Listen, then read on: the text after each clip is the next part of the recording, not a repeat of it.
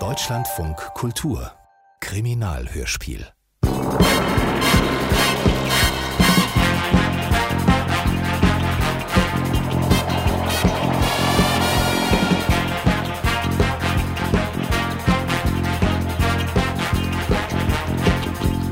Achtung! Hochspannung!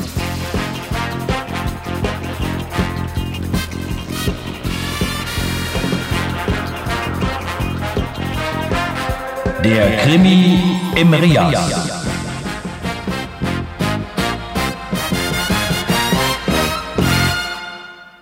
Heute der Mann, der seinen Kopf verlor.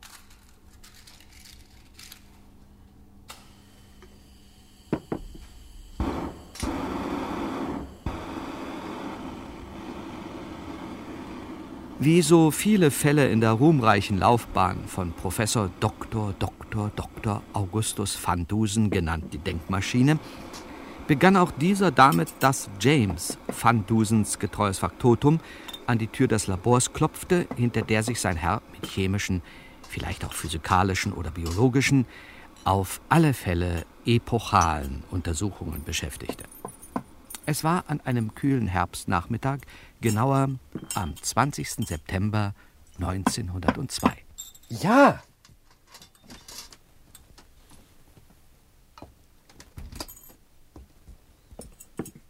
Herr Professor. Wie oft habe ich Ihnen schon gesagt, James, dass Sie mich während der Experimente auf gar keinen Fall stören dürfen? Ja, ich weiß, Herr Professor. Na bitte. Entschuldigen Sie, Herr Professor. Aber der Herr lässt sich nicht abweisen. Äh, welcher Herr? Der Herr an der Tür, Herr Professor. Der Herr, der Sie unbedingt sprechen muss, sagt er. Ja, wenn es so dringend ist. Äh, geben Sie mir schon die Karte.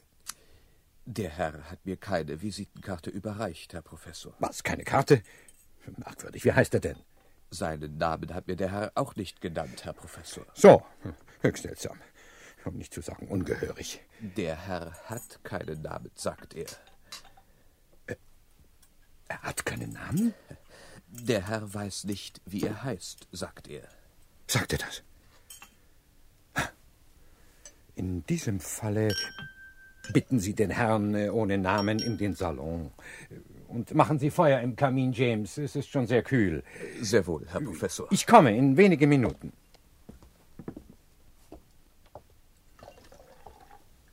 Den Fall des Mannes, der seinen Namen, sein Gedächtnis und damit gewissermaßen seinen Kopf verloren hatte, bezeichnete der Professor später mir gegenüber als eines der interessantesten und anziehendsten Probleme, mit dem er es je zu tun gehabt hatte. Als er seine Analysen unterbrach und sich, noch im weißen Laborkittel, in den Salon begab, um seinen mysteriösen Besucher in Augenschein zu nehmen, hatte er allerdings noch keine Ahnung von dem, was in den nächsten 48 Stunden auf ihn zukommen sollte.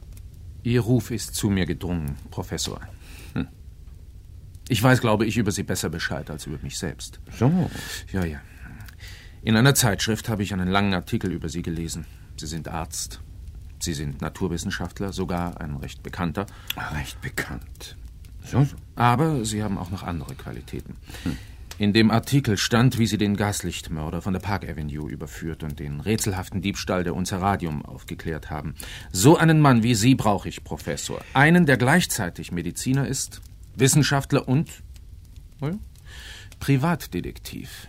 Wenn Sie einen äh, einen Privatdetektiv suchen, verehrter Herr, dann sind Sie bei mir wohl kaum an der rechten Adresse. Gewiss, ich kläre gelegentlich Verbrechen auf. Aber nur dann, wenn Sie mich vor so interessante Probleme stellen, dass mein Hirn sich äh, sozusagen mit geistigem Gewinn an Ihnen reiben kann. Deshalb. Und weil ich dieser Beschäftigung grundsätzlich nicht professionell nachgehe, nenne ich mich Amateurkriminologe. Ich bin kein Privatdetektiv. Bitte merken Sie es. Ja, wie immer Sie wollen, Professor. Auf jeden Fall brauche ich Sie. Nur Sie können mir helfen. Wir werden sehen. Vorerst müssen wir wissen, worum es sich überhaupt handelt. Kommen wir also zur Sache. Kommen wir zu Ihnen, Mr. Mr. Namenlos. Der Unbekannte, Mr. Namenlos, wie Van Dusen ihn nannte, war ein hochgewachsener, stattlicher Mann von etwa 40 Jahren, das kantige, glattrasierte Gesicht, die hohe Stirn, das ausgeprägte Kinn, der energische Mund, der feste Blick, vor allem aber der teure Maßanzug in unauffälligem Grau, Alles das wies darauf hin, dass der Professor nicht einen x-beliebigen Niemand vor sich hatte, sondern einen Mann von Gewicht. Erzählen Sie mir Ihre Geschichte, Mr. Namenlos. Lassen Sie nichts aus. Was wichtig ist, entscheide ich. Nun ja. Kurz gesagt, meine Geschichte ist die, dass ich keine Geschichte habe. Hm. Ich weiß nicht, wer ich bin, ich weiß nicht, wie ich heiße, woher ich komme, welchen Beruf ich habe. Ich habe alles vergessen, was mich betrifft. Ich habe mein Gedächtnis verloren, Professor. Ganz und gar verloren. Hm. Das hätte ich vermutet. Was ist das? Erlauben Sie mal. Antworten Sie, was ist das? Ein Tisch natürlich. Aha. Und äh, das? Ein Bild. Ich schätze ein Ölgemälde. Ein Ölgemälde, so. Und äh, was sehen Sie darauf? Ein Gebirge, im Vordergrund eine Art Schlucht mit einem Bergbach. Zwei Männer stehen auf einer Felsplatte. Danke, das genügt. Darf ich fragen, was das alles soll? Nur ein kleines Experiment. Ich wollte wissen, wie weit Ihr Gedächtnis schon tatsächlich geht. Einige Dinge wissen Sie offenbar doch noch sehr gut. Natürlich weiß ich, was ein Tisch ist oder ein Bild oder ein Haus oder ein paar Schuhe. Die allgemeinen Begriffe, die Dinge um mich herum sind mir bekannt. Aber das hilft mir nicht weiter. Von mir, von meiner Person weiß ich nichts, buchstäblich nichts. Ich habe keine Vergangenheit, keine Identität. Manchmal frage ich mich, ob ich überhaupt existiere, oder?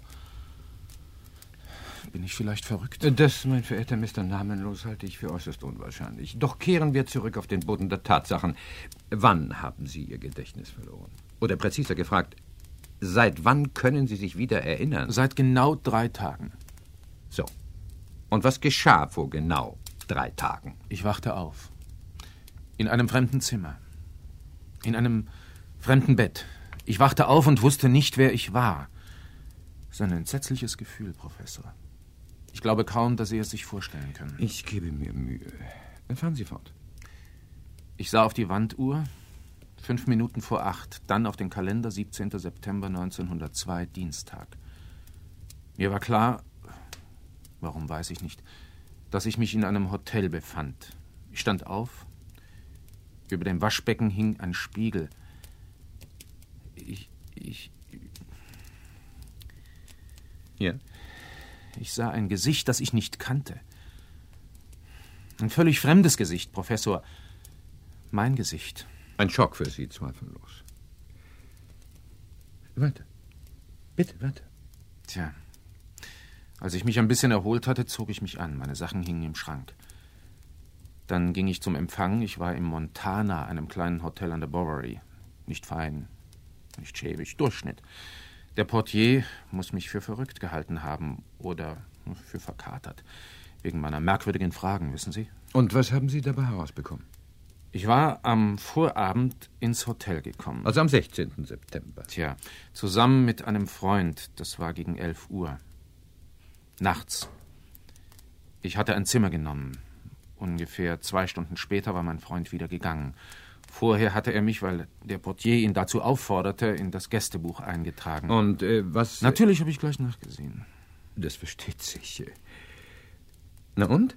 Neben meiner Zimmernummer stand ein Name. Jonathan Henry. Sonst nichts. Keine Heimatanschrift, kein Beruf, nichts. Nur Jonathan Henry. Dann haben Sie also doch einen Namen. Oh nein, Professor. Ich weiß zwar meinen wirklichen Namen nicht, aber das weiß ich ganz genau. Ich heiße nicht Jonathan Henry. Sind Sie ganz sicher? Hundertprozentig, Professor. Der Name sagt mir gar nichts. Nun gut.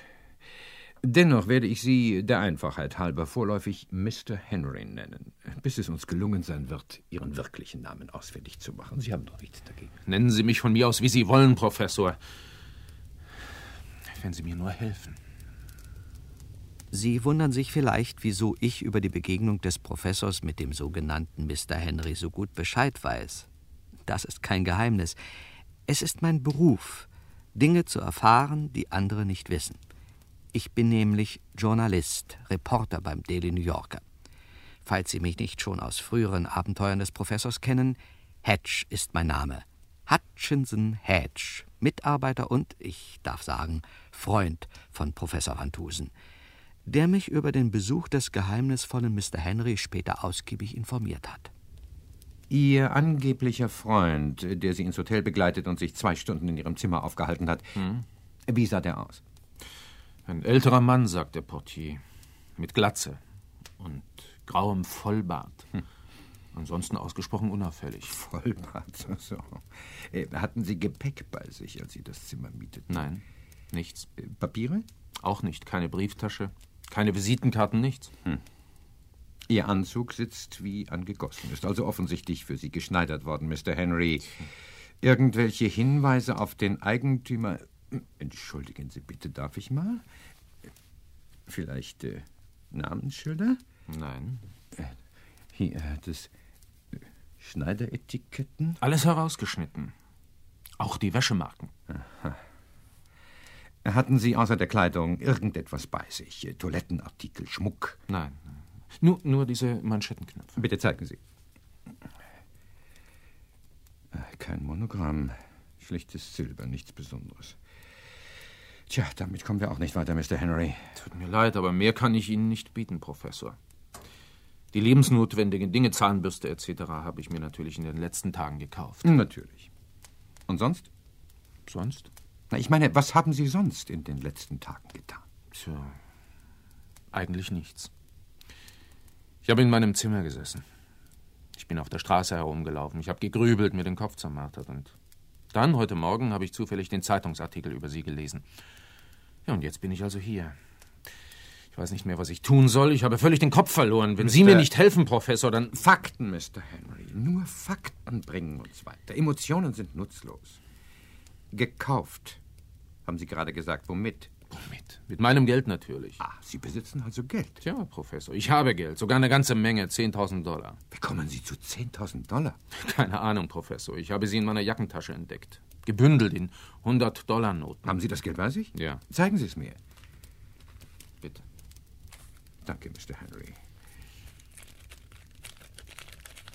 Fortlaufende Nummern. Hm. Und ein Stempel auf der Banderole.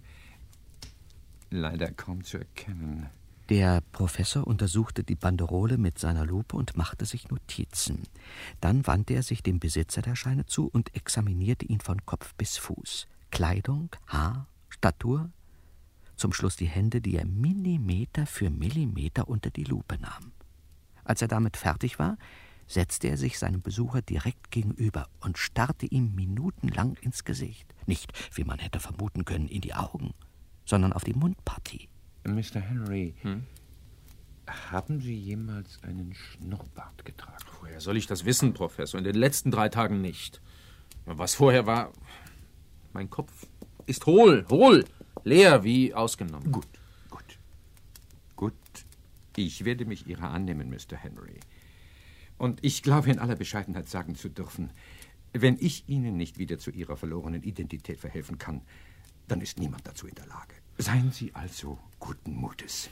Ihr Fall ist in den besten Händen. Danke. Danke, Professor. Ich äh, darf mich dann verabschieden. Einen Moment noch, Mr. Henry. Ja? Ziehen Sie doch bitte mal Ihre Schuhe aus. Schuhe? Wieso? Äh, Tun Sie, was ich Ihnen sage. Zu eng? Na ja, ich weiß nicht. Das, Äh, Danke. Sie drücken ein bisschen. Aha. Das dachte ich mir. Bei handgefertigten Schuhen, Mr. Henry, findet sich in der Regel ein Stempel des Herstellers auf dem Innenleder. Hier ist er zwar schon stark verwischt, aber mit der Lupe durchaus noch zu entziffern. Ja, ich bin fertig. Äh, Sie können den Schuh wieder anziehen. Und jetzt gehen, Mr. Henry. Kommen Sie morgen Vormittag wieder, um 10 Uhr, pünktlich, wenn ich bitten darf. Dann werden wir weitersehen. Und damit entließ Van Dusen seinen Besucher. Dann wanderte er eine Zeit lang in seinem Salon auf und ab, dachte angestrengt nach und schritt zum Telefon. Er verlangte die Redaktion des Daily New Yorker. Mein Typ wurde gebraucht, als Laufbursche oder vielleicht auch nur als Zuhörer und Denkfolie. Trotzdem machte ich mich sofort auf den Weg. Wenn Professor Van Dusen ruft, wartet immer eine interessante Story. Wenn mich nicht alles täuscht, mein lieber Hedge, sind wir einem Geheimnis aus der Welt der Hochfinanz auf der Spur. Hm, hört sich gut an, Professor. Wie kommen Sie darauf? Zunächst durch die Person von Mr. Henry.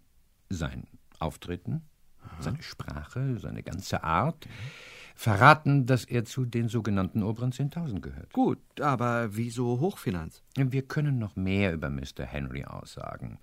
Ein entschiedener, ich möchte fast sagen, skrupelloser Zug um Mund und Kinn deutet auf eine führende Position in der Wirtschaft hin, während seine Hände uns verraten, in welcher Branche Mr. Henry tätig ist. Im Bankfach nämlich. Daumen und Zeigefinger weisen jene typischen leichten Schwielen des Bankbeamten auf, der häufig große Geldbeträge abzuzählen hat. Großartig, Professor. Sie können beobachten. Ich bin noch nicht fertig, mein lieber Hedge.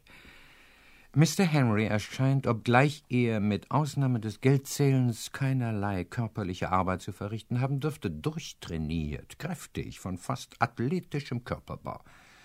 Außerdem zeugt seine Gesichtsfarbe von intensiver Sonneneinwirkung, mit einer merkwürdigen Ausnahme allerdings.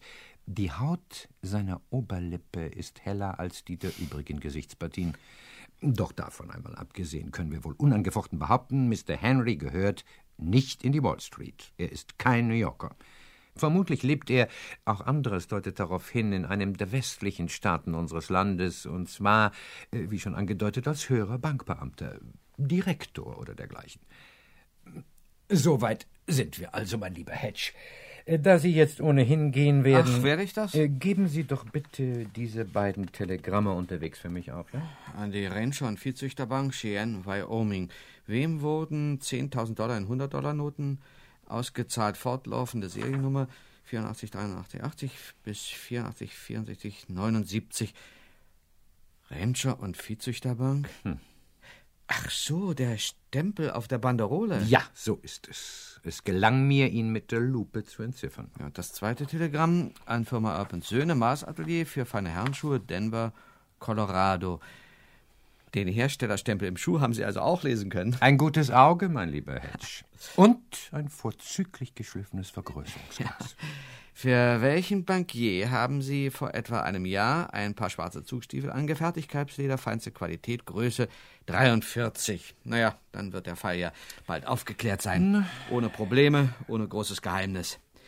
Schade. Das, mein lieber Hedge, wage ich entschieden zu bezweifeln. Ich habe das deutliche Gefühl, dass es um Mr. Henry sehr viel mehr Geheimnisvolles gibt, als es oberflächlich den Anschein haben mag. Mhm. Denken Sie doch nur an die 10.000 Dollar in der Jackentasche, an die kuriose Diskrepanz in der Gesichtsfarbe, an den vollbärtigen Freund und vor allem, warum drückt Mr. Henry das Schuh? Hm. Denken Sie darüber nach, mein lieber Hedge. Und kommen Sie morgen um 10 Uhr wieder zu mir.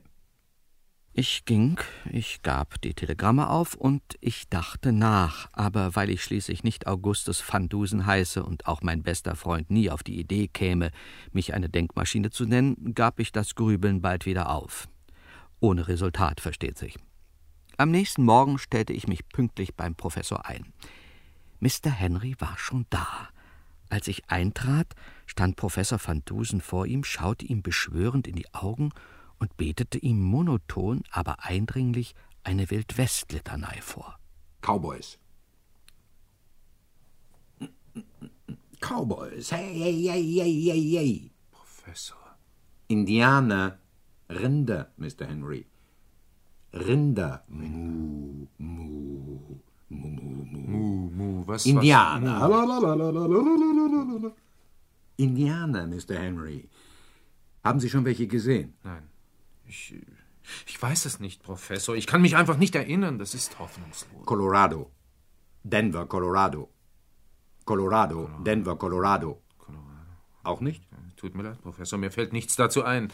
Ich kann Ihnen nicht helfen. Nicht mir, Mr. Henry. Sich, sich selbst sollen Sie helfen.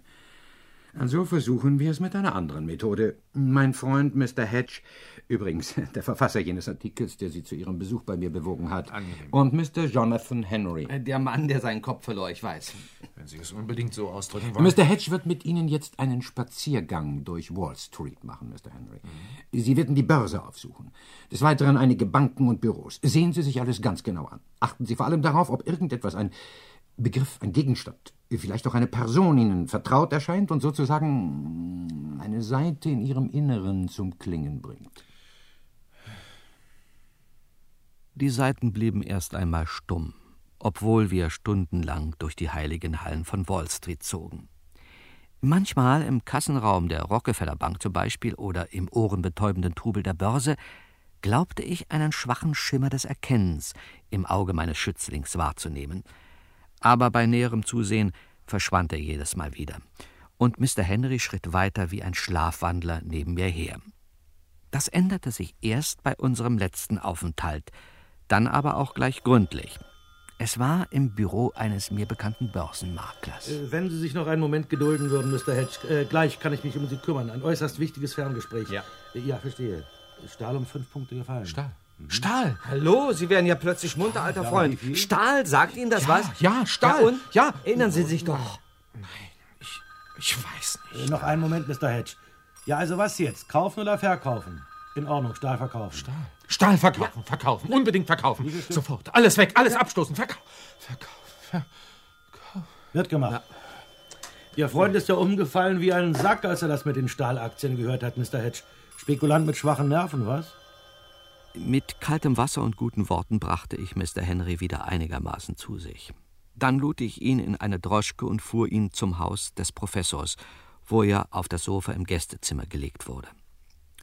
Van Dusen beschäftigte sich noch eine Zeit lang mit ihm, als Arzt und vermutlich auch als Amateurkriminologe, und kam dann zu mir in den Salon. Er schläft jetzt. Ich habe ihm ein Beruhigungsmittel gegeben. Und wie erklärt er seinen merkwürdigen Ausbruch? Überhaupt nicht. Er ist wieder völlig apathisch geworden, kann sich an nichts mehr erinnern. Hundertmal oder mehr habe ich ihm das Wort Stahl vorgesprochen. Keine Reaktion. Was im Maklerbüro geschah, war offensichtlich nichts weiter als ein plötzliches und leider folgenloses Aufflackern der verschütteten Erinnerung. Ja, Sie müssen es wissen, Professor. Was machen wir jetzt? Tja, wir zählen zwei und zwei zusammen, mein lieber Hedge, und beginnen mit der Frage, welche Schlüsse lassen sich aus Mr. Henrys Verhalten ziehen? Hm? Ja, dass er irgendwas mit Stahl zu tun hat. Ohne Zweifel. Und weiter? Hm, vielleicht ist er Direktor in einem Stahlwerk oder Unsinn, so. Hedge. Mr. Henry ist Bankier, das steht fest. Und ebenso steht fest, dass er kurz vor seinem Gedächtnisverlust, äh, dafür spricht die Heftigkeit der Reaktion, an geschäftlichen Verhandlungen beteiligt war, deren Verlauf es für ihn bzw. für die Interessen, die er vertrat, zwingend notwendig machte, gewisse Stahlaktien schnell, sehr schnell abzustoßen. Und daraus folgt nun wieder, mein lieber Hedge. Ja,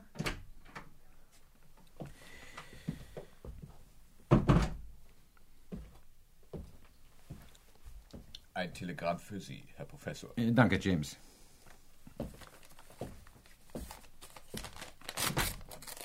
Aha.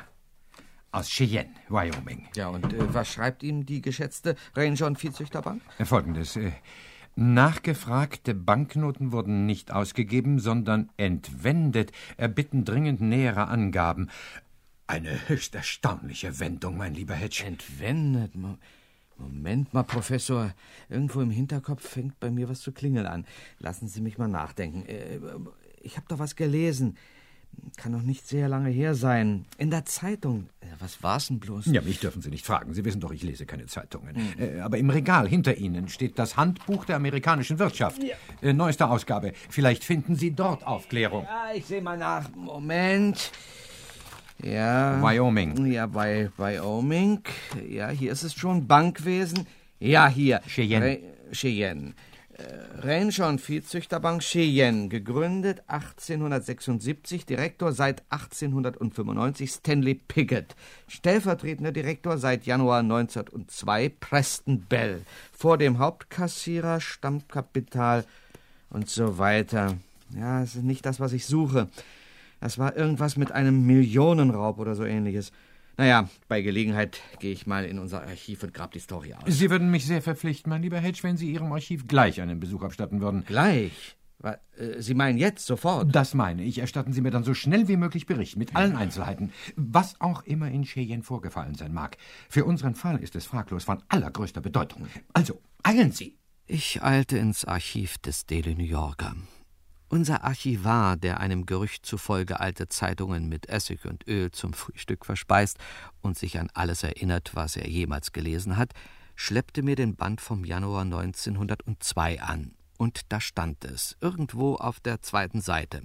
In der Nacht vom 10. zum 11. Januar verschwand aus der Ranger- und Viehzüchterbank zu Cheyenne im Staate Wyoming eine runde Million Dollar in 100 und 1000 Dollar Noten. Desgleichen der stellvertretende Direktor der Bank, ein gewisser John Harrison. Seitdem wurde nach Harrison gefahndet, bis jetzt. Ich sah schnell die nächsten Nummern durch, ohne Erfolg. Ja, das war's. Sollte der Professor sehen, wie er das mit dem Gedächtnisschwund von Mr. Jonathan Henry unter einen Hut kriegte. Ich fuhr zurück. Als ich aus der Droschke stieg, sah ich Mr. Henry aus dem Haus treten. Er hatte sich offenbar erholt und wollte wohl in sein Hotel zurück. Er kam mir entgegen, aber bevor er mich ansprechen konnte, geschah etwas Merkwürdiges. Ein Passant blieb stehen, fixierte Henry scharf und ging dann strahlend und mit ausgestreckter Rechten auf ihn zu. Das nicht der gute alte Jack ist. Also so trifft man sich wieder mitten in New York. Das ist ja ein Ding. Darauf müssen wir einheben. Wo ist die nächste Bar? Entschuldigen Sie, Ja? ich, ich verstehe nicht. äh, Was, er- erkennen Sie mich denn nicht wieder? Bill, Bill Manning. Ihr alter Freund Bill. Sie müssen mich doch noch kennen. Nein, ich weiß nicht. Oder sind Sie es vielleicht gar nicht? Ach, Unsinn. Natürlich sind Sie es. Was ist los mit Ihnen, Jack? Entschuldigen Sie, äh, wenn ich mich da einmische. Ich habe meine Gründe. Sie kennen diesen Herrn? Klar kenne ich diesen Herrn. Das ist Jack. Jack, der mir in einer Nacht beim Pokern 5000 Dollar abgeknöpft hat. Ja, sowas vergisst man doch nicht. Äh, aber was geht Sie das an, wenn ich fragen darf? Das werden Sie gleich hören. Und Sie, Mr. Henry, äh, kennen Sie den Herrn wieder? Ich? Ja. Ich erinnere mich nicht. Äh, nein. Das gibt's doch gar nicht. In der kurzen Zeit kann ich mich doch nicht so verändert haben. Was wird hier eigentlich gespielt? Mr. William Manning war ein jovialer Herr um die 50, mittelgroß, rundlich, mit einem mächtigen dunkelblonden Haarschopf. Er trug einen blau-grün karierten Anzug aus allerfeinstem Flanell, einen Bowler von so veralterter Fasson, dass nicht einmal Detective Sergeant Caruso ihn noch aufgesetzt hätte, und roch Meilen gegen den Wind nach Provinz und nach Geld. Trotz seines Misstrauens ließ er sich überreden, mich und Mr. Henry, den er Jack nannte, zum Professor zu begleiten. Dieser informierte ihn kurz über Henrys Zustand. Gedächtnis verloren? Ist ja kaum zu glauben. Ich dachte, sowas gibt's bloß in Büchern. Die Wirklichkeit, hat ein berühmter Mensch mal gesagt, übertrifft oft die farbigste Fantasie, Mr. Manning. So wird's wohl sein. Dann ist es ja kein Wunder, dass Sie sich nicht mehr erinnern, alter Knabe. Ja, das tut mir leid. Ich nehme doch an, Mr. Manning, dass Sie ein Interesse daran haben, Mr. Henry wieder zu Identität und Gedächtnis zu verhelfen. Na sicher, da können Sie Gift draufnehmen, Professor. In diesem Falle, Mr. Manning, würde es Ihrem Freunde und mir sehr nützen, wenn Sie uns berichten, wo, wann und unter welchen Umständen Sie ihn kennengelernt haben. Machen wir, Professor. Also, das war in Pittsburgh, im industriellen Club. Äh, waren Sie mal äh, im Winter, ja, im, im Dezember, glaube ich, kurz vor Weihnachten. Da saßen wir zusammen bis in den frühen Morgen und spielten Poker. Äh, Jack hier und ich. äh, Jacks Nachnamen kennen Sie nicht. Bedauere, Professor. Komplett verschwitzt. Wir haben uns bloß mit Vornamen angeredet. Vielleicht Henry? Jack Henry? Nein, nein, das glaube ich nicht. Der Name war anders, äh, länger irgendwie. Naja, also, also wir saßen da zusammen und spielten Poker. Jack äh, und Bill, das war ich, und... Äh, war Jack aus Pittsburgh? Äh, nein, nein, war er nicht. Das würde ich ja wissen. Ich bin nämlich selbst aus Pittsburgh, wissen Sie. Maschinen- und Werkzeuge an Gros. Jack war Gast im Club. Er kam aus dem Westen. Na, woher genau, weiß ich nicht mehr. Bei der Vorstellung habe ich wohl nicht richtig aufgepasst. Er war auch nur kurz in Pittsburgh. Investitionsverhandlungen oder so. Ja, ja, jedenfalls saßen wir zusammen und spielten Poker. Ich äh, und Jack und Joe. Wer ist Joe? Schlachthofbesitzer aus Chicago. Wir drei spielten also Poker. Und jetzt ging eine wilde Pokergeschichte los, gewesen, mit allen Schikanen, Full House, nach und nach Straight. Flash, ja Dreiern. Vierern und so weiter und so weiter. Professor Van Dusen langweilte sich ungeheuer, und auch ich war nicht böse, als Manning endlich zum guten Schluss kam, welcher darin bestand, dass Jack alias Mr. Henry 15.000 Dollar einkassiert. Mäuse ein. 15.000 auf einen Rutsch. Ein Menschenskind, und das wissen Sie nicht mehr? Leider, Mr. Manning. Ich meine, Bill. Kann man nichts machen. Tja, also, das war's dann, Professor. Mehr weiß ich von dem unglückseligen Zeitgenossen da auch nicht. Seitdem haben Sie ihn also nicht wiedergesehen? Kein Stück, Professor. Na, nur gleich drei. Die Zeit vergeht, was? Ich muss los, hab noch eine Verabredung.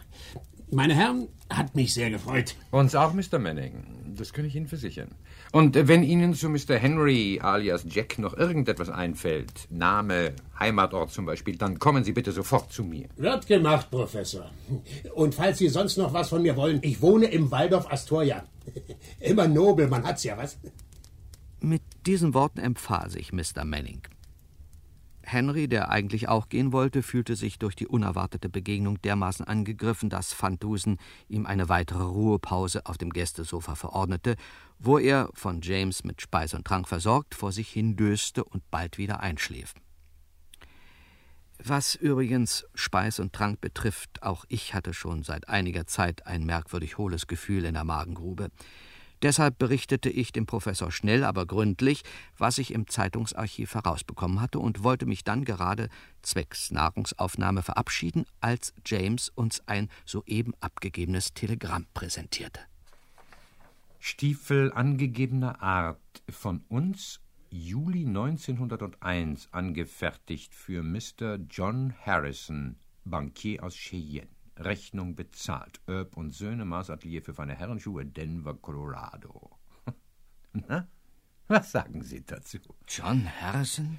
Aber das ist doch der Kerl, der mit einer Million Dollar geturmt ist. Ja, ich habe Ihnen doch gesagt, dass der Diebstahl in Cheyenne und der New Yorker Gedächtnisschwund eng zusammenhängen. Unser Mr. Jonathan Henry trägt Schuhe, die für John Harrison hergestellt wurden. Schlussfolgerung?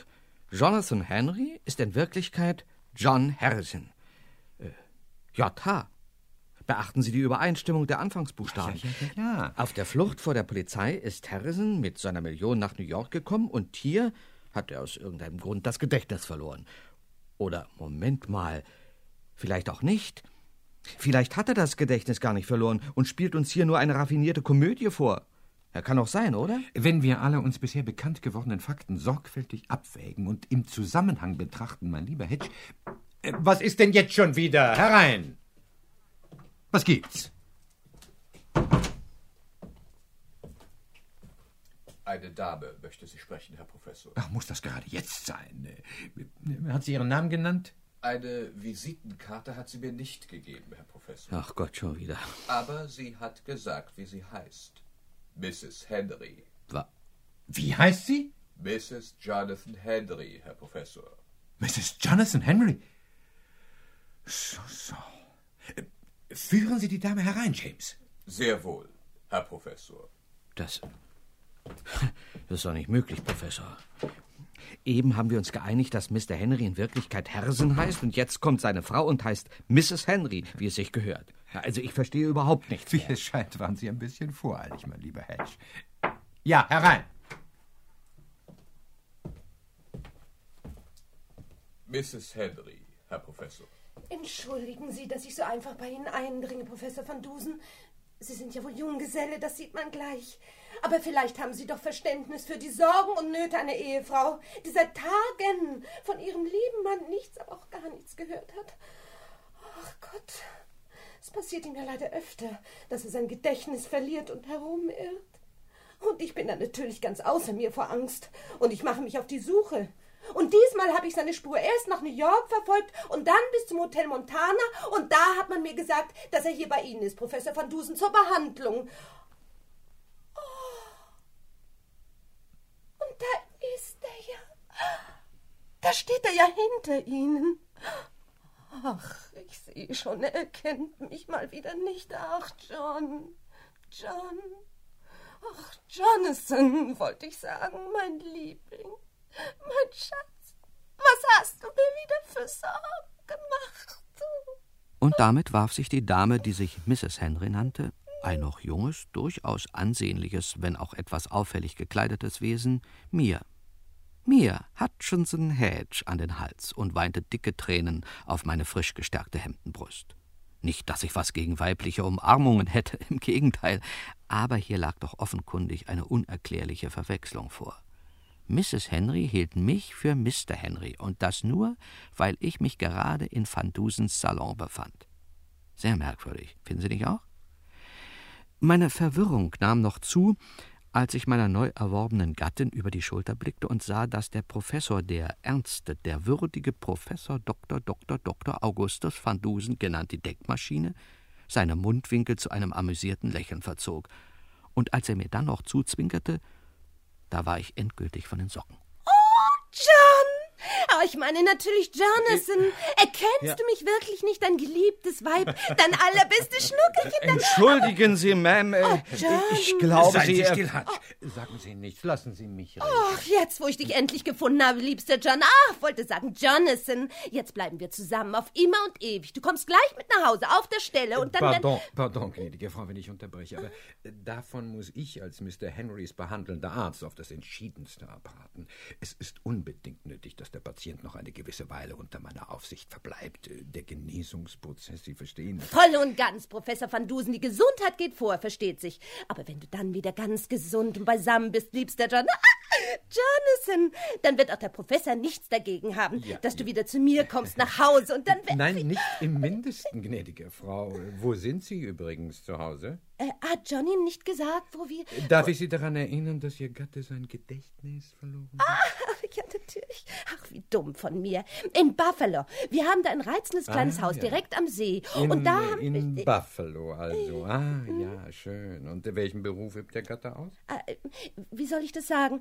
Hm, äh, eigentlich gar keinen. Ah. Äh, oder ist Rentier ein Beruf? Äh, Nein, früher war er bei der Bank, aber jetzt leben wir nur noch von den Zinsen. Sehr angenehm, sollten Sie auch mal probieren. Also wir haben da... Ja, gelegentlich sehr gern, gnädige Frau, äh, wenn Sie Ihren Gatten und mich jetzt für einige Minuten entschuldigen würden.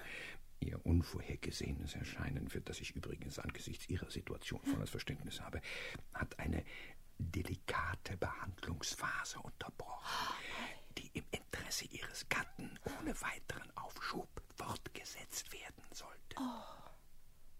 Der Professor zog mich ins Nebenzimmer, unterbrach meine Fragen und gab mir leise, kurz und entschieden den Auftrag, vom Telefonapparat in seiner Halle sofort unseren alten Freund Detective Sergeant Caruso von der New Yorker Kriminalpolizei anzurufen. Einer seiner Beamten sollte möglichst schnell vor unserer Tür aufkreuzen und die angebliche Mrs. Henry keinen Schritt aus den Augen lassen. Der Professor wollte die Dame so lange aufhalten. Alles klappte wie am Schnürchen. Mrs. Henry, oder wie immer sie hieß, zog von dann in ihr Hotel, wie sie sagte, und Carusos Plattfuß als unsichtbarer Schatten hinter ihr her. Kurz darauf, keine Minute zu früh, wachte der angebliche Mr. Henry auf. Er fühlte sich erheblich besser und machte sich, nach dem Versprechen, morgen früh wiederzukommen, auf den Weg ins Montana. Kaum war die Tür hinter ihm ins Schloss gefallen, als ich Van auch schon am Kragen hatte. Bildlich gesprochen, natürlich. Ich sah überhaupt nicht mehr durch. Das ist bei Ihnen ja nicht gerade ungewöhnlich, äh, wenn Sie mir die Bemerkung gestatten, mein lieber Hedge. Was macht Ihnen den Kopfschmerzen? So gut wie alles, Professor. Sehen Sie mal, zuerst sieht es so aus, als ob wir wissen, wer Mr. Henry ist. Der gesuchte John Harrison aus Cheyenne. Aber da ist dieser Mr. Manning mit einer wilden Geschichte aus Pittsburgh. Und schließlich erscheint eine angebliche Mrs. Henry aus Buffalo und hält mich für ihren Mann. Also, wer kennt sich da noch aus? Aber mein Bester, so kompliziert liegen die Dinge ja nun wirklich nicht. Der Name Jack ist, äh, wie auch Sie vermutlich wissen, eine Abkürzung. Und zwar für welchen Namen? Naja, für John natürlich. Ach so. Und wie nannte Mrs. Henry ihren geliebten Gatten vorzugsweise? Nicht Jonathan? Sondern? Auch John. Ja, aber dann haben wir ja noch mehr Hinweise, dass es sich bei Henry in Wirklichkeit um Harrison handelt. Wir haben so viele Hinweise, mein lieber Hedge, dass es mir schon fast zu viele sind. Ich Was war das? Ein Schuss, würde ich sagen. Draußen auf der Straße. Professor, Mr. Henry, Ja, Hedge? es hat ihn erwischt. Direkt vor der Tür. Offensichtlich wurde der Schuss aus dem Automobil heraus abgegeben, das sich in solch verdächtiger Eile entfernt hat. Ein De Dion Bouton von 30 Pferdekräften, wenn ich recht gesehen habe. Aber, Professor, das ist ja Mord. Der Fall, mein lieber Hedge, nimmt ungeahnte Dimensionen an. Es wird höchste Zeit, dass wir zu einem Ende kommen. Ein paar Nachbarn und ich trugen das bleiche, blutende Opfer des Attentats in Van Dusens Labor. Der Professor nahm eine gründliche Untersuchung vor, dann trat er mit ernster Miene zu mir in den Salon und ich durfte mal wieder als kriminologischer Laufbursche aktiv werden. Mehrere Eiltelegramme sollte ich aufgeben und auch sonst noch so einiges erledigen, aber darauf kann ich jetzt nicht näher eingehen. Treu und brav führte ich alles aus und fiel dann todmüde ins Bett. Es war ein langer, harter Tag gewesen. Am nächsten Abend, gegen sechs wie verabredet, tauchte ich wieder beim Professor auf. Er saß über vier, fünf Telegramme gebeugt, die offenbar gerade abgeliefert worden waren, grübelte heftig, addierte zwei und zwei und hoffte, dass er bald einen Schlussstrich unter die Summe ziehen konnte. Na, alles erledigt? Natürlich. Schön, schön. Und äh, das ist die Zeitung von heute? Ja, Daily New Yorker Abendausgabe. Da steht's, Professor, erste Seite rechts unten. Ja, ich sehe. Vor dem Hause unseres bekannten Mitbürgers Professor van Dusen in Manhattan fiel gestern in den späten Nachmittagsstunden ein Mann einem heimtückischen Mordanschlag zum Opfer. Nähere Einzelheiten sind noch nicht bekannt. Wie verlautet hat Detective Sergeant Caruso, bekannt für Scharfsinn und Gewissenhaftigkeit und so weiter. Sehr schön. Auf diese Meldung hin, mein lieber Hedge, werden wir sehr bald Besuch bekommen. Der Professor hatte recht, wie immer. Zuerst erschien Mrs. Henry in Begleitung und unter Aufsicht von Detective Sergeant Caruso, bekannt für Scharfsinn und Gewissenhaftigkeit. Sie war in tiefer Trauer und schimpfte wie ein Rohrspatz, weil sie, sehr gegen ihren Willen, von der Staatsgewalt mit Beschlag belegt und zum Professor transportiert worden war. Kurz darauf ließ sich Mr. William Manning melden. Sie kennen einander, nehme ich an. Nie gesehen, die Lady. Der Herr ist mir niemals vorgestellt worden, bedauere. Ach, nicht? Das ist erstaunlich. Auf eine formelle Vorstellung möchte ich dennoch verzichten. Äh, Mit einer Ausnahme. Der kräftige Herr neben der Tür ist Detective Sergeant Caruso. Von der New Yorker Kriminalpolizei. Was, Kriminalpolizei? Ja, was, was wird denn hier gespielt, Professor? Ich Ein verbitte wenig mich- Geduld, Mr. Manning. Es wird sich alles aufklären, sofern es nicht bereits aufgeklärt ist, natürlich. Ich weiß zum Beispiel schon jetzt sehr genau, aus welchem Grunde Sie mich hier und heute aufgesucht haben. Da bin ich aber sehr gespannt. Ihnen ist ganz plötzlich der volle Name Ihres Weiland-Pokerpartners im industriellen Club zu Pittsburgh eingefallen, stimmt's? Ja, aber ich verstehe Und nicht. dieser Name lautet John Harrison. Ist ja nicht zu fassen. Wie machen Sie das? Später, Mr. Manning, später. Meine Dame, meine Herren, wir sind vollzählig. Ich hätte natürlich sehr gerne auch Mr. Henry bzw. Mr. Harrison bei uns gehabt, aber er ist, wie Sie ja wissen, jetzt und auch in Zukunft unabkömmlich. Dass es sich bei Mr. Hedge hier neben mir nicht um Ihren Gatten handelt, das, gnädige Frau, werden Sie inzwischen selbst festgestellt haben. Fangen wir an. Gewissermaßen zum Auftakt wird Mr. Hedge Ihnen einige Telegramme vorlesen, die mich zum Teil erst vor wenige Minuten erreichten. Darf ich bitten? Auf der Etagere, Hedge. Na, hinter Ihnen. Ja, ja, äh, alles klar, Professor. Ähm, hier, äh, John Harrison, 39 Jahre, 1,80 Meter, glatt rasiert, Haare blond, Augen blau, besondere Kennzeichen keine. Staatspolizei Wyoming. Die nächsten stammen von der Rancher- und Viehzüchterbank in Cheyenne. Nummer eins, Direktor Pickett, stellvertretender Direktor Bell, leider nicht anwesend, da auf Geschäftsreise. Nummer Zur zwei. Erläuterung des Folgenden möchte ich hinzufügen, dass ich sofort nach Ziel und Zweck der Geschäftsreise fragte und diese Antwort erhielt. Äh, Bitte weiter, Hedge. Reise nach Newark, New Jersey. Auftrag, Untersuchung, finanzielle Situation, Vereinigte Stahlwerke daselbst. Bei Bestätigung negativer Berichte sofortige Abstoßung Aktien in Bankbesitz. Abstoßung von Stahlaktien. Beachten Sie das wohl, meine Herrschaften?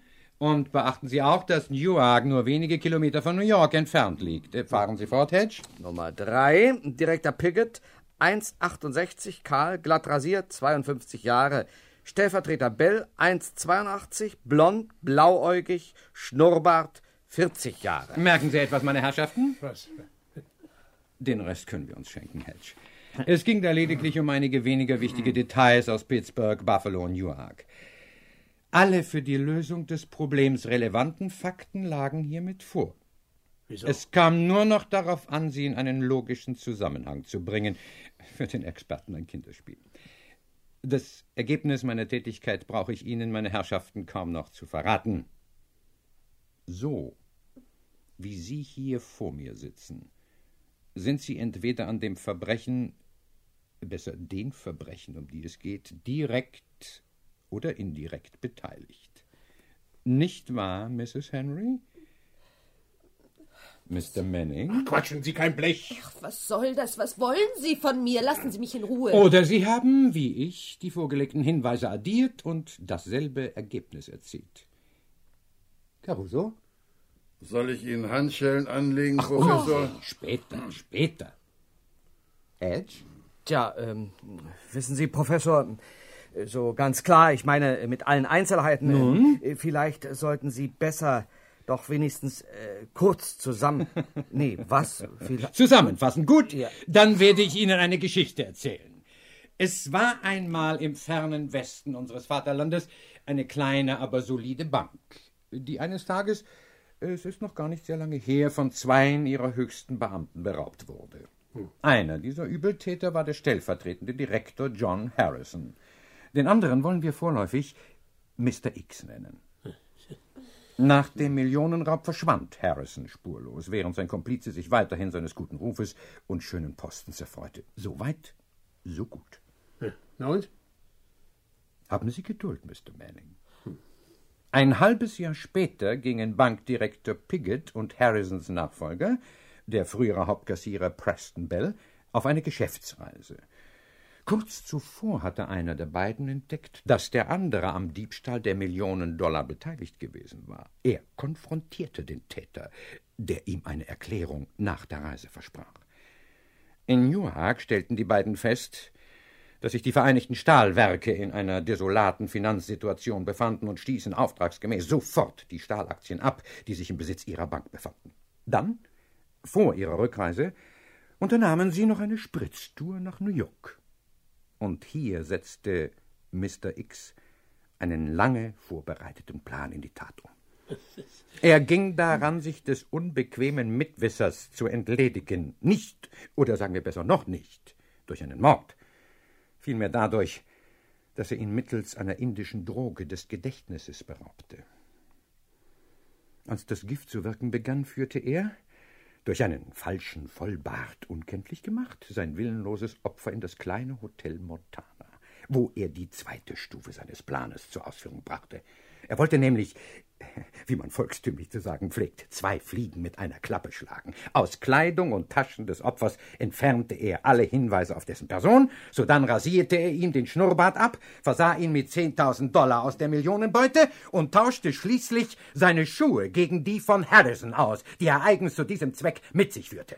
Denn das, meine Herrschaften, war der Sinn hinter diesen scheinbar sinnlosen Handlungen. Der Mann, der zu viel wusste, der Mann ohne Gedächtnis, der Mann, der seinen Kopf verlor, sollte identifiziert werden als John Harrison. Ja, äh, aber warum? Ich, ich meine, Ihr Mr. X muss doch einen vernünftigen Grund für seine Spielchen gehabt haben. Aber Hedge, mein lieber Hedge, den hatte er auch, den hatte er, sogar drei Gründe, wenn Sie es ganz genau wissen wollen. Erstens, ein Mitwisser wurde ausgeschaltet. Zweitens, ein Mord wurde vertuscht. Und drittens... Mord? Ja, wieso Mord? Ja, wieso? Muss ich Ihnen das wirklich noch haarklein auseinandersetzen, Hedge? Bitte. Gut. Ich meine natürlich den Mord an John Harrison, der gleich nach dem Diebstahl spurlos verschwand. Mr. X wollte nicht teilen und brauchte einen Sündenbock. Deshalb brachte er Harrison um. Dafür sprechen nicht nur alle Hinweise, dafür spricht vor allem die Tatsache, dass er auch vor einem zweiten Mord nicht zurückschreckte. Und dieser zweite Mord, meine Herrschaften, ist der von mir erwähnte dritte Grund. Wenn der angebliche Harrison, wie gestern vor diesem Hause geschehen, einem Anschlag zum Opfer fiel, war der Diebstahlsfall in Cheyenne erledigt und Mr. X blieb fürderhin unbehelligt im Besitz seiner Million. Entschuldigen Sie die dumme Frage, Professor. Mr. Henry ist also nicht John Harrison? Sehe ich das richtig? Der Mann, den wir bisher in der Mangelung eines besseren Namens Mr. Henry nannten, ist selbstverständlich nicht John Harrison. Ach. Er heißt in Wirklichkeit. Doch dazu komme ich noch. Ich fahre fort. Im Hintergrund wartete Mr. X darauf, dass sein Opfer sich entschloss, sein Problem einem Fachmann anzuvertrauen. Als dies geschehen war, versuchte er, die von ihm angezettelte Intrige durch weitere Hinweise zu untermauern. Er warb eine Komplizin an, eine beschäftigungslose Schauspielerin, Oh. wie ich vermute, und ließ sie als ganz offenkundig falsche Mrs. Henry agieren. Oder sollte ich besser sagen, chargieren. Oh, infam! Doch damit nicht genug. Zu allem Überfluss schaltete Mr. X sich auch noch persönlich ein, als der muntere Mr. Manning aus Pittsburgh. Jetzt habe ich aber die Nase voll von Setzen diesem Sie Blödsinn. sich. Lassen Sie mich hier raus! Unterbrechen Sie mich nicht! Sonst muss ich Detective Sergeant Caruso bitten, Sie zu beruhigen. Jawohl, meine Herrschaften. Mr. Manning ist Mr. X. ja lächerlich. Und Mr. X ist niemand anderer als Stanley Piggott, Direktor der Rancher- und Viehzüchterbank in Cheyenne. Ich werd verrückt. Manning und Piggott haben, wie aus den übermittelten Personenbeschreibungen hervorgeht, das gleiche Alter, das gleiche Aussehen. ja, Moment, Moment, äh, Professor, da stimmt was nicht. Pickett hat eine Glatze und Manning hat Wenn über... wir Mr. Manning, so wie ich es jetzt tue, die dunkelblonde Perücke vom Kopf ziehen, dann... Nein, das ist ja... Das ist Caruso, Hedge, halten Sie ihn fest, passen Sie auf! Er hat vermutlich eine Pistole in der Tasche. Ja, ist klar. Und Karl. Quatschen Sie ruhig weiter, Sie! Sie, Professor! Beweisen können Sie mir gar Wenn nichts! wir ihm also die Perücke abziehen und ihm den grauen Vollbart umlegen, den Mr. Hedge in meinem Auftrag mitgebracht hat, äh, dürfte ich Sie darum bemühen. Ich habe selbstverständlich... Bitte. Und wenn ich dann meine Stimme erhebe und rufe, treten Sie ein, Mr. Willoughby, dann, Mr. Piggott, sind Sie erledigt. Meine Herrschaften, Mr. Willoughby, Portier Motel Montana. Aber das ist doch der Mann, der Mr. Henry neulich Abend ins Hotel gebracht hat und den ins Gästebuch eingeschrieben hat. Danke, Mr. Willoughby. Mehr wollte ich nicht wissen. Was sagen Sie nun, Mr. Pickett? Ich, äh, Ha! Ja! Pell! Mr. Mr. Piggott, was machen Sie denn hier? Mr. Bell! Wieder bei Bewusstsein? Ein Geist war eingetreten. Im Nachthemd, bleich, mit einem blutigen Verband um die Schulter. Mr. Henry, beziehungsweise, um ihm jetzt endlich seinen wahren Namen zu geben, Mr. Preston Bell, stellvertretender Direktor der Rancher- und Viehzüchterbank in Cheyenne. Sie ahnen es natürlich schon, er war noch am Leben, gerettet durch einen höchst merkwürdigen Zufall. Die Kugel des Mörders war nämlich durch das dicke Geldbündel in Bells Jackentasche vom Herzen zur Schulter abgelenkt worden und hatte ihn dort nur leicht verwundet. Sachen gibt's. Bell verblieb bewusstlos beim Professor und wachte erst jetzt im dramaturgisch genau richtigen Moment wieder auf. Er hatte übrigens nicht nur sein Bewusstsein, sondern durch den Schock des Attentats auch sein Gedächtnis wiedergefunden. Pickett war überführt, Caruso brachte ihn nebst Helfeshelferin ins Polizeigefängnis und Mr. Preston Bell floss über vor Dankbarkeit. Ich weiß gar nicht, wie ich Ihnen danken soll, Professor. Sie sind ein Genie. Ein Jammer, dass ich Ihnen kein Honorar anbieten kann, aber Sie sagten ja selbst, dass Sie grundsätzlich nur als Amateur arbeiten. Ach, sagte ich das. äh, Nun, in diesem Fall kann ich wohl eine Ausnahme machen. Immerhin ging es um eine Million Dollar und um die Identität eines Bankiers. Also sagen wir 4000 Dollar. Mr. Bell. 4000? Äh, ja.